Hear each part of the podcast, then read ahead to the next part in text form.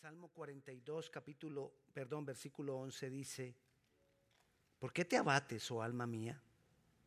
¿Y por qué te turbas dentro de mí?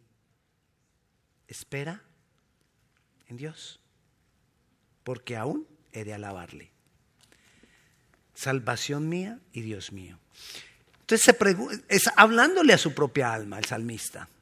Hey, ¿por qué estás preocupado, Víctor? ¿Por qué estás ansioso? ¿Cuál es la solución? Espera en Dios. Deposita tu confianza en Dios. Es lo que nos está diciendo ese pasaje y es lo que nosotros tenemos que hablarle a nuestra alma. Aquí vemos literalmente que el salmista está hablándose a sí mismo y nosotros tenemos que a veces hablarnos a nosotros mismos porque a veces nuestra carne no quiere. Nuestras debilidades no quieren obedecer.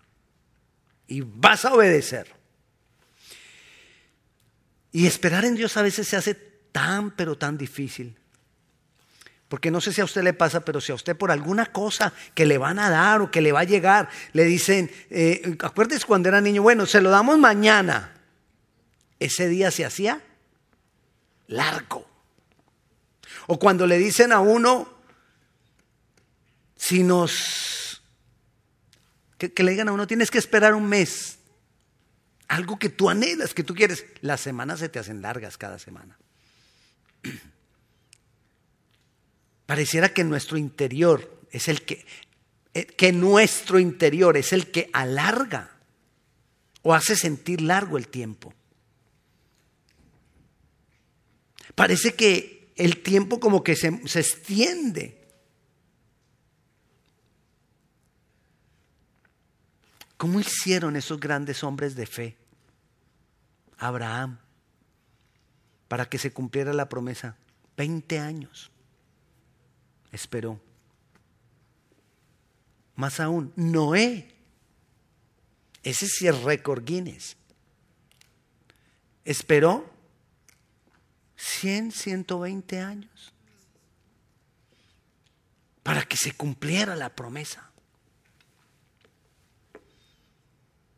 Y yo no sé si a usted le ha pasado, pero a muchas personas nos pasa o les pasa que nos defraudamos de las cosas porque no se dan cuando yo estoy esperando. Aún muchas veces las personas se pueden sentir defraudadas de Dios, porque lo que están esperando no pasa. Y no es que Dios falle, es que no sabemos esperar.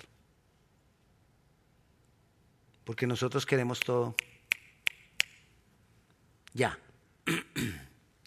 Bueno, el, el, sistema nos está llevando también a que todo es ya. Nuestros niños están acostumbrándose a que todo es más rápido todavía. Entonces aprenden también, hay que enseñar a esperar.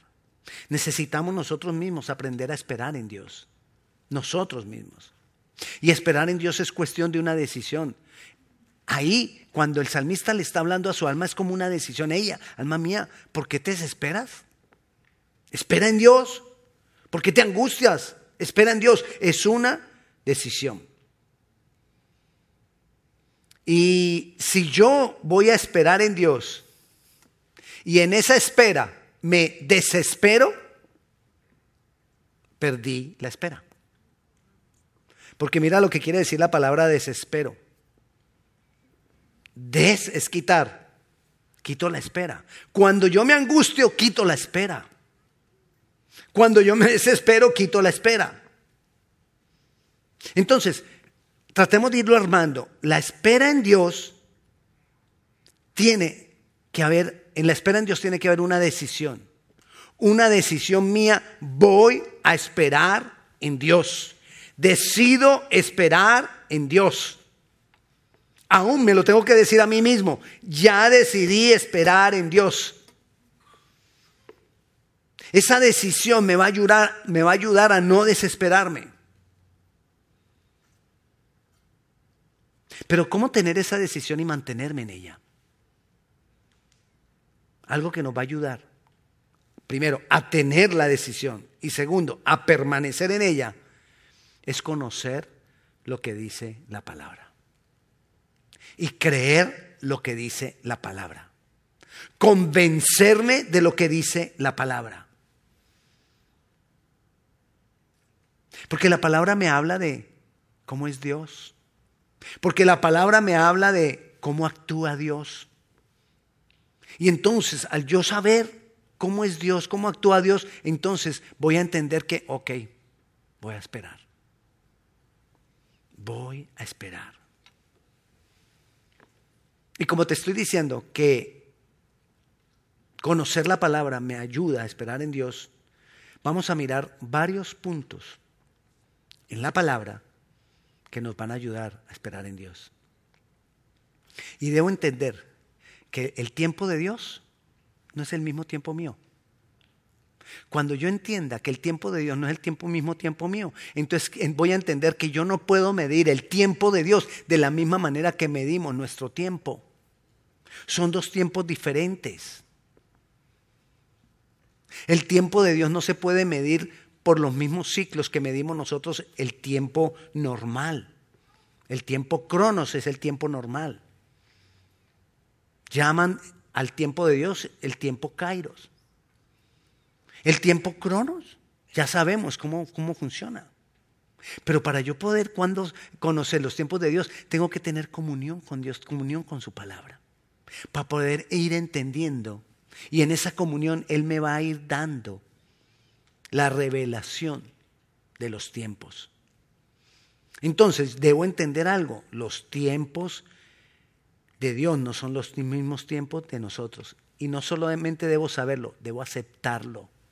Ok, acepto que no es en mi tiempo. Acepto que no lo puedo medir por horas, ni días, ni meses, ni años. Solo tengo que aprender a esperar. Solo tengo que saber esperar. Entonces debo decidir que el tiempo de Dios no es el mismo tiempo mío. Lo debo decidir y se lo debo decir a mi alma. Se lo debo decir a mi mente porque la que más trabaja ahí es la mente. Cuando tú estás esperando algo, la que más trabaja es la mente. ¿Y por qué no llega? ¿Y hasta cuándo? Y no dice que, y no que Dios es misericordioso y entonces hasta cuándo. Y no que lo otro. Y empieza la mente a trabajarnos y a trabajarnos. Y yo tengo que aprender a entregar mis tiempos en las manos de Dios. Despojarme. Eso es humillarse. Y Dios no va a rechazar a un corazón humillado. Un corazón contrito y humillado no, despreciarás tú jamás, dice el Señor. Salmo 31, 15, mira lo que nos dice de los tiempos. Salmo 31, 15 dice,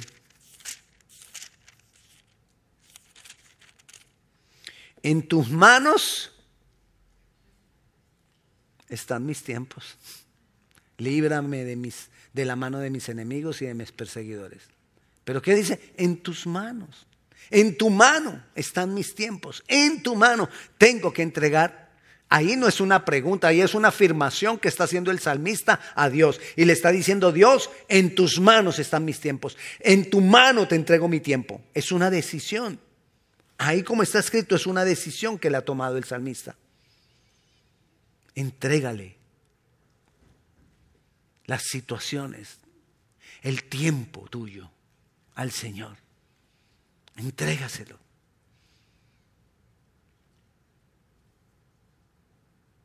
Si yo no le entrego mi tiempo a Dios, si, si yo estoy preocupado por el tiempo, porque no se dan las cosas, quiere decir que no estoy esperando en Dios. Y vamos a ir avanzando y nos vamos a dar cuenta qué trae sobre nosotros la espera en Dios. Es decir, lo que demuestra que yo estoy esperando en Dios es paz y gozo. A pesar de lo que está lo que está pasando. A pesar de que lo que estoy esperando no se ha dado, que yo pueda estar con gozo y en paz. Eso te va a ti mismo a decirte que estás esperando en Dios. Pero cuando tú dejas entrar la queja, la queja es desespero. O sea, quitaste la espera. Ya no estás esperando en Dios. Yo necesito saber que no me puedo desesperar y cuando me empiezo a sentir desesperado, tengo que ir al Señor y entregarle mi tiempo, mis tiempos, entregárselos en su mano.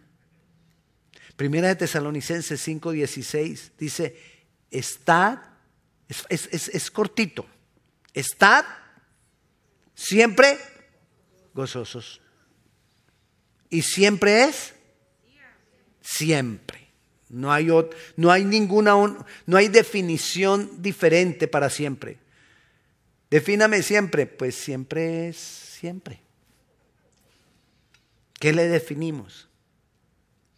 Estar siempre gozosos. ¿Cómo voy a estar siempre gozosos? Una decisión. Yo decido estar con gozo. Pero mientras aprendo, esa decisión la tengo que estar haciendo quizás todos los días al levantarme. Quizás todos los días al orar tengo que levantarme y decirle, Señor, decido estar gozoso porque estoy esperando en ti. Y si a los, al ratico ya lo pierdo, quiere decir que lo tienes que hacer más seguido. Quizás habrá que hacerlo varias veces en el día, hasta que tu mente poco a poco va entendiendo. Poco a poco va entendiendo. ¿Qué te va a ayudar con esto? La comunión con el Señor. Cuando ocurran cosas inesperadas, pero tú ya has decidido estar gozoso en Dios. Vienen las cosas desesperadas y te tratan de mover. Pero ya en, ti se ha establecido una decisión, voy a estar gozoso. Y entonces ahí te vas a acordar, sí, sí, sí, yo dije que voy a estar gozoso, me levanto, sigo adelante. Esto duele, esto me da, me da como miedo, no, pero yo confío en Dios, yo espero en Dios. Y voy a seguir. Y voy a estar gozoso y no me voy a quejar. Es una batalla que nosotros tenemos que aprender a ganar. La comunión con el Señor y con su Santo Espíritu nos ayudará. Isaías 65, 18 dice, que me goce en la creación.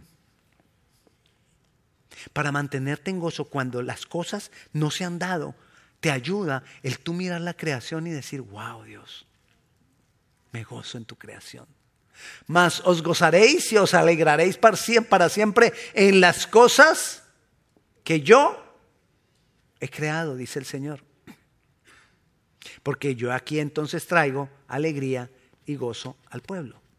Entonces, ¿qué tengo que hacer yo? Que me levanto y solo de saber que hay luz, tengo que decir, Señor, me gozo, porque tú creaste la luz. Me gozo porque tú creaste todo lo que existe, me gozo porque tú creaste el día. Me gozo.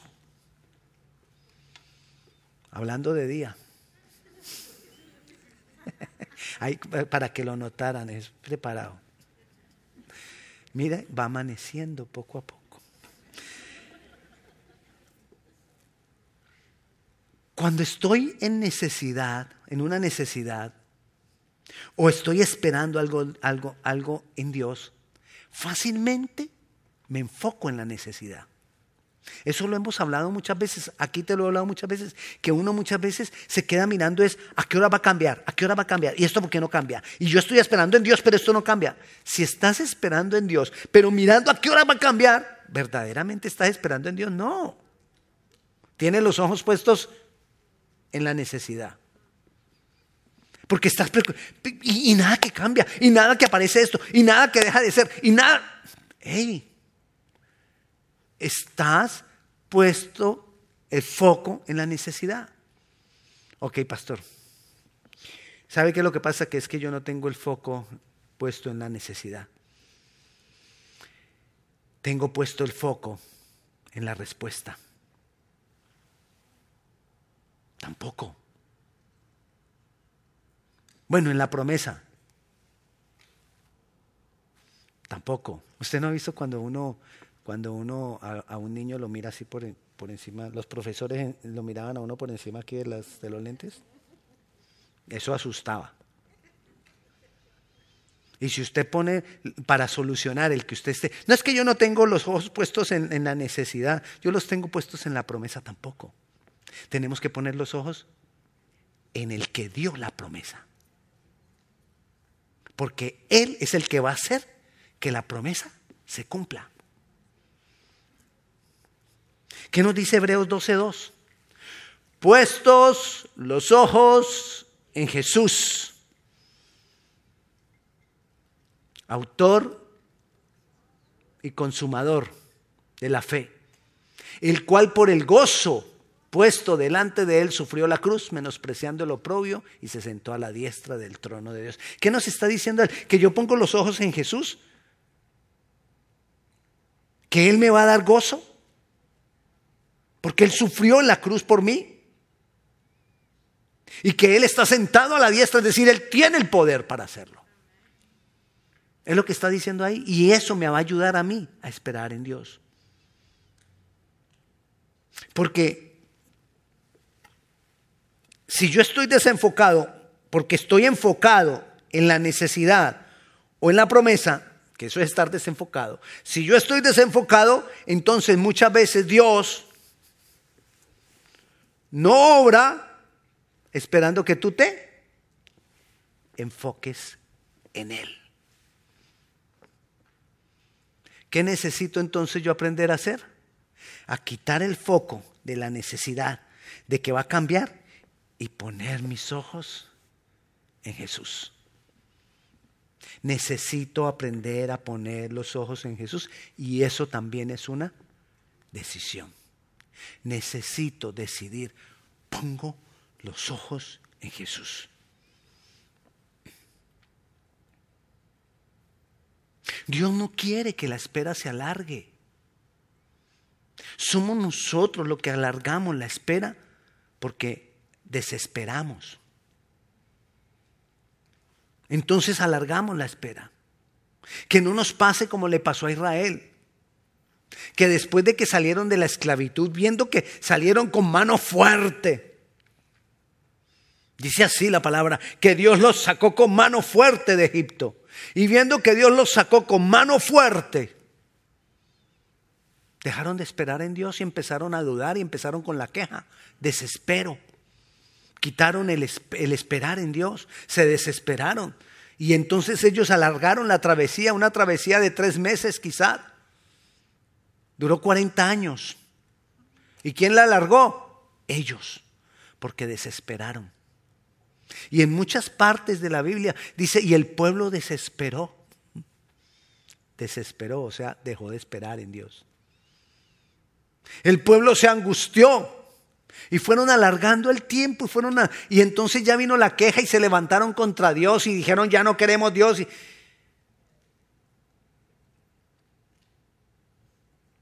quisieron hacer las cosas a su manera, escuchando las voces de quien no es Dios. Tengamos cuidado con qué voz escuchamos.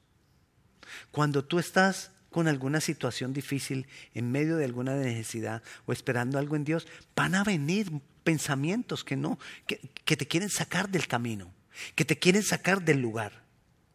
Van a venir pensamientos, hmm, esto está como largo. ¿Y hasta cuándo vas a tener que esperar? ¿Dónde está ese Dios que, que no, no es que tu Dios es de milagros? ¿Dónde está el milagro? Y empieza uno a escuchar esas voces. Hey, también es una decisión callar esas voces. ¿Y cómo las callo? En el momento en que venga esa voz, levántate y adora al Señor y declara que tu tiempo está en las manos de Dios y que tú, que tú decidiste esperar en Él. Si tú cada que vengan esos dardos de fuego del maligno a tu mente, a tus pensamientos, cada que vengan esos pensamientos, tú te levantas a adorar a Dios, a declarar, a, afirmar la decisión que has tomado de esperar en Dios, eso va a ir cesando. Y vas a poder mantenerte en la espera en Dios. Si no, va a pasar todo lo contrario voy a entrar en queja. Y ese fue el problema del pueblo de Dios en el desierto. Entraron en queja. Primera de Pedro, capítulo 5, versículo 10, es un versículo muy conocido. Yo lo uso mucho, porque para mí dice mucho. Mas el Dios de toda gracia, que nos llamó a su gloria, perdón, leamos el 9. Bueno, no, déjelo ahí, déjelo ahí. Mas el Dios de toda gracia, iba a empezar desde el 9, pero no, dejémoslo así. Mas el Dios de toda gracia que nos llamó a su gloria eterna en Jesucristo, después de que hayáis padecido un poco de tiempo, Él mismo os perfeccione, afirme, fortalezca y establezca. Y dice al final ahí en el otro versículo, a Él sea la gloria por los siglos de los siglos. Amén. ¿Para qué lo hace Él? Para glorificarse. ¿Y qué va a hacer? Después de que hayamos padecido. ¿Cuál es el plan de Dios? ¿Cuál es? Un poquito de tiempo. Un poquito de tiempo mientras yo lo entiendo. Un poquito de tiempo mientras yo cambio el foco y lo pongo en los ojos y, y pongo mis ojos en Jesús. Un poquito de tiempo mientras yo aprendo a esperar en Él. Un poquito de tiempo para yo agarrarme de su mano y recibir lo que Él tiene de mí. Pero entro en queja. Y entonces Él sigue esperando. Y ese poquito de tiempo se va alargando. Y se va alargando. Y se va alargando. Al pueblo de Israel fueron 40 años. A nosotros depende de la dureza de nuestro corazón. A veces tenemos un corazón duro. Y Dios espera. Y espera y espera. Yo necesito decidir no meter mi mano. Esperar en Dios es que yo no me meta mi mano, que yo no quiera ayudarle a Dios, es que nosotros tenemos la tendencia de ayudarle a Dios. Pareciera que como que Dios no es capaz solo. Pareciera que como que va pasando el tiempo y entonces yo empiezo, ah, yo voy a hablar con fulano a ver si nos ayuda hazlo si es que Dios te está diciendo que lo hagas. Pero sin la dirección de Dios no lo hagas, porque estás metiendo tu mano. Y muchas veces Dios no puede hacer el milagro porque tú metiste la mano. Le doy un ejemplo. Tiene usted una necesidad económica, tanto dinero. Señor, tú me has prometido que tú me vas a dar ese dinero. ¿Tienes la convicción? ¿El Señor te dio una palabra profética o lo recibiste tú mismo leyendo la palabra, que el Señor te iba a prosperar, que te iba a dar esa provisión que estabas necesitando? Y entonces tú dices, ya, confío, espero en Dios. Pero pasan los días y no. Te levantas un día, ya sé, voy a ir a pedir el préstamo y vas y pides el préstamo. ¿Le diste la oportunidad a Dios de que hiciera algo más milagroso que el préstamo? No, porque tú tomaste la decisión. No te estoy diciendo que el préstamo sea malo. Te estoy diciendo que cuando nosotros hacemos cosas sin la dirección de Dios, le quitamos a Dios la oportunidad de que Él haga el milagro. Y eso lo hacemos muchas veces. Muchas veces. ¿No ha visto que hoy estoy como tranquilo? Porque como estamos hablando de esperar en Dios, hoy no, no, no me he movido, no, no, no, no, he, no he levantado la voz. Hay que esperar en Dios. Así, hablando pasito, hay que esperar en Dios. También necesito despensar y creer. Algo que yo necesito creer es que Dios está de mi lado.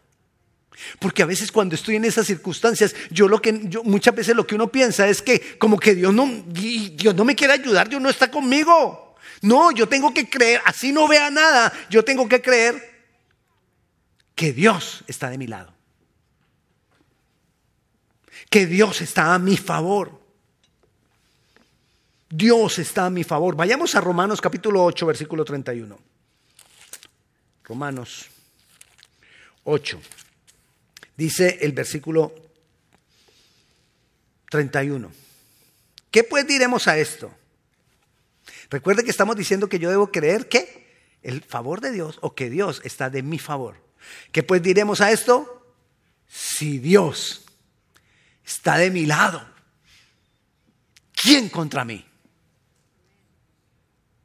Si Dios está a mi favor, ¿de qué he de atemorizarme? Si Dios está a mi favor, ¿por qué voy a quejarme? Entonces, de lo que yo me tengo que convencer es que así yo no vea todavía la respuesta, Dios está a mi favor. No sé cuándo lo va a hacer.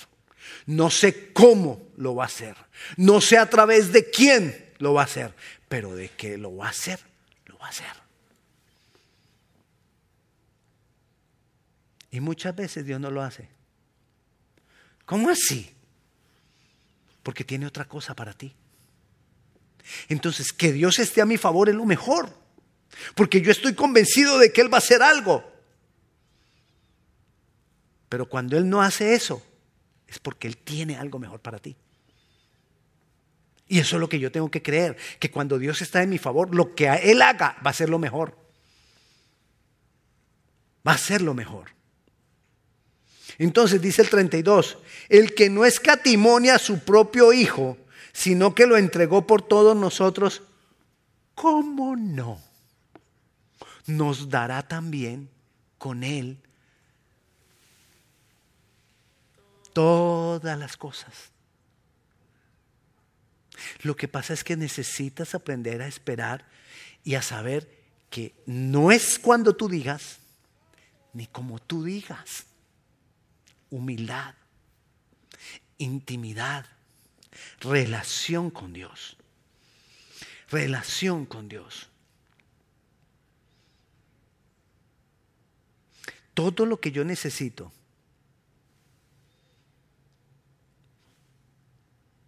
para cumplir el propósito, Dios lo tiene dispuesto. Mira, dice el versículo 33, ¿quién acusará a los escogidos de Dios? Dios es el que justifica. El diablo se va a levantar a señalarte. No dices que tienes fe. ¿Por qué dudas? No, primero te tira otras. Primero te empieza a decir, si es que Él te va a cumplir, ¿por qué no lo ha hecho? Y empiezan tus dudas, ¿no? O es que yo no lo merezco es que Dios no me ama. Una cantidad de cosas. Y cuando ya entonces tú empiezas a ceder, empieza la otra parte del diablo azotando. ¿Y dónde está pues tu fe? ¿Ves? No sirves. No eres buen cristiano. No logras nada y entonces tú te desanimas. Ya para qué yo sigo con esto si yo no he podido. No, hermano, no crea. No crea esas cosas. Dios es el que te justificó. Él es el que te levanta. Él te va a llevar al otro lado. Porque Él va a cumplir todo lo que prometió. Porque Él es fiel y verdadero.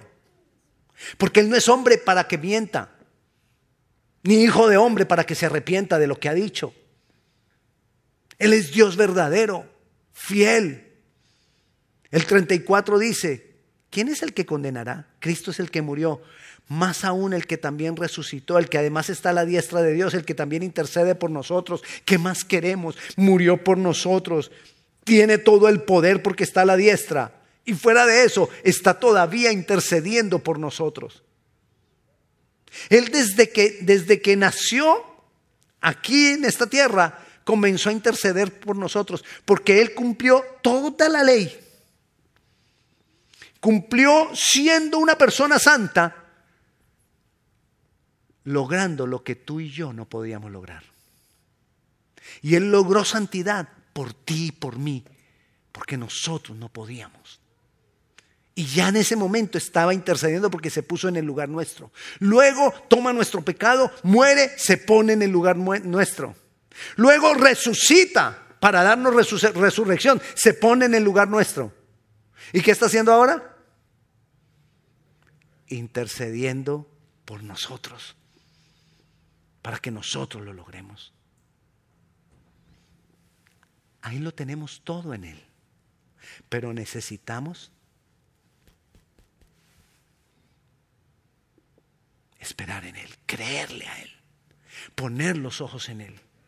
Entonces, así resumiendo, ¿qué necesito yo? Meterme con la palabra y con el Espíritu Santo quien es, que me la revela. Y debo entender que el tiempo de Dios no es el mismo tiempo mío. Debo entender que y decidir que el gozo de Dios me fortalece, que yo voy a tener gozo en el Señor porque he decidido esperar en Él. Y, y el gozo y la paz del Señor son los que van a mostrar que yo estoy en la espera de Él que no me voy a enfocar en la necesidad, en que cambie, que cambie, que cambie, que cambie, porque la, mucha gente, la fe de mucha gente es que cambie, que cambie, yo tengo fe, esto va a cambiar, esto va a cambiar, esto va a ¿Está puesta la fe en qué? En el cambio.